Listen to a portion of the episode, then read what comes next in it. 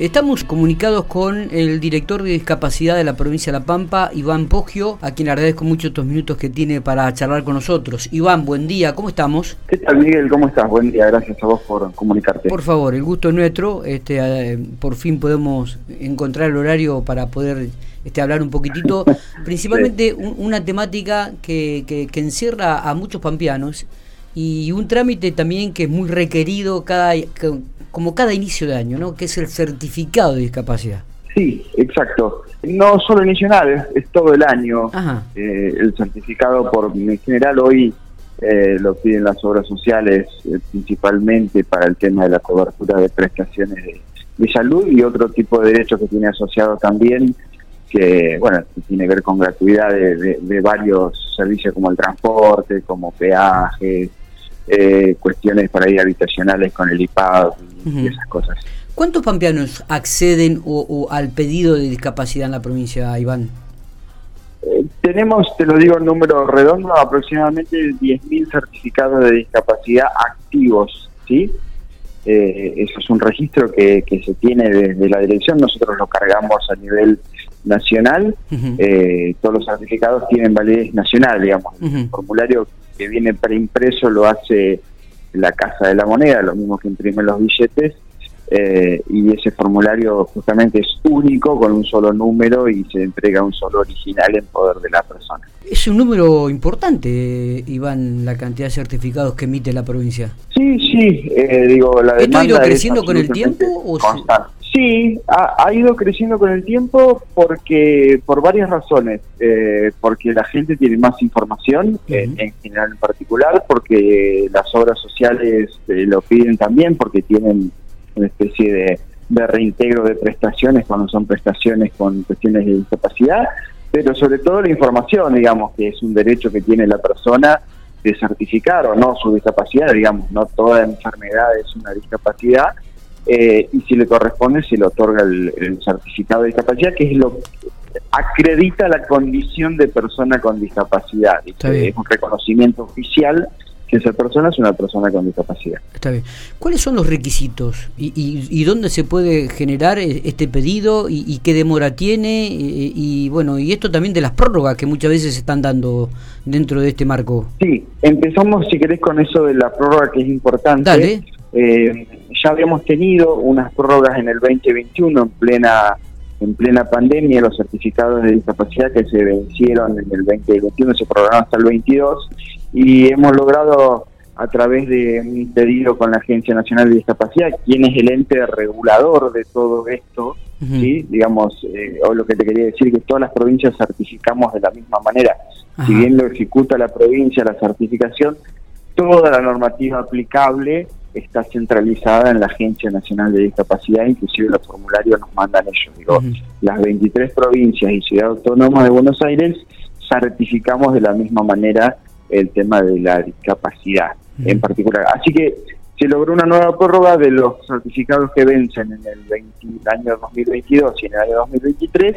Todos se prorrogaron al año 2024. Ah, Esto porque fue una demanda eh, digamos, de, todas las provincias porque tenemos mucho gente que solicita el certificado porque, bueno, las prórrogas del 20 y el 21 se vencieron en el 22 eh, y eso había que hacerlas y los médicos y las juntas en pandemia eh, bueno, fue difícil reunir y trabajar, como nos pasó absolutamente todo, y tenemos una cierta demora ahí, por eso nuestra urgencia en pedir las prórrogas para poder cumplir en tiempo y forma con, los certificados, ¿no? Y lo tratamos de hacerlo lo más eh, de los posibles sin el perjuicio que tenemos algunos atrasos justamente por la gran demanda y, porque venimos corriendo de pandemia para acá eh, con los vencimientos de los certificados. Está bien. ¿Estos certificados se renuevan año a año o, este, o, tienen un no, periodo? No, eh, depende cada discapacidad ah, y depende la edad. Eh, si es un adulto con alguna discapacidad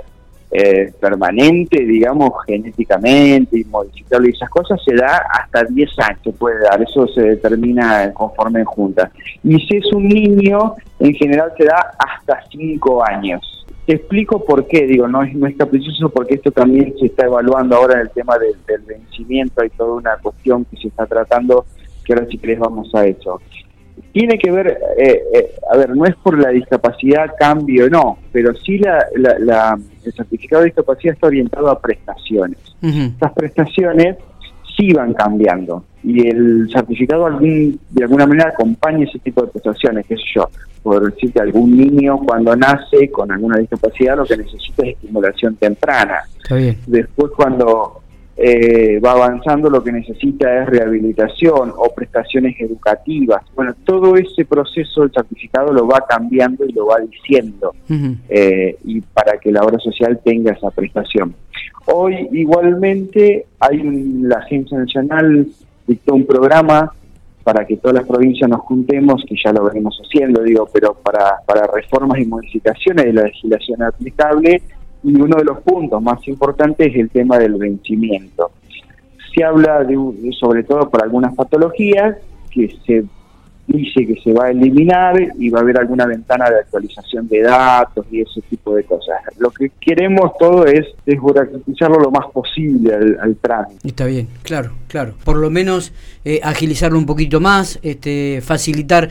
actualmente también tienen esto eh, ¿Tiene que ser presencial el trámite o se puede hacer online el trámite, Iván?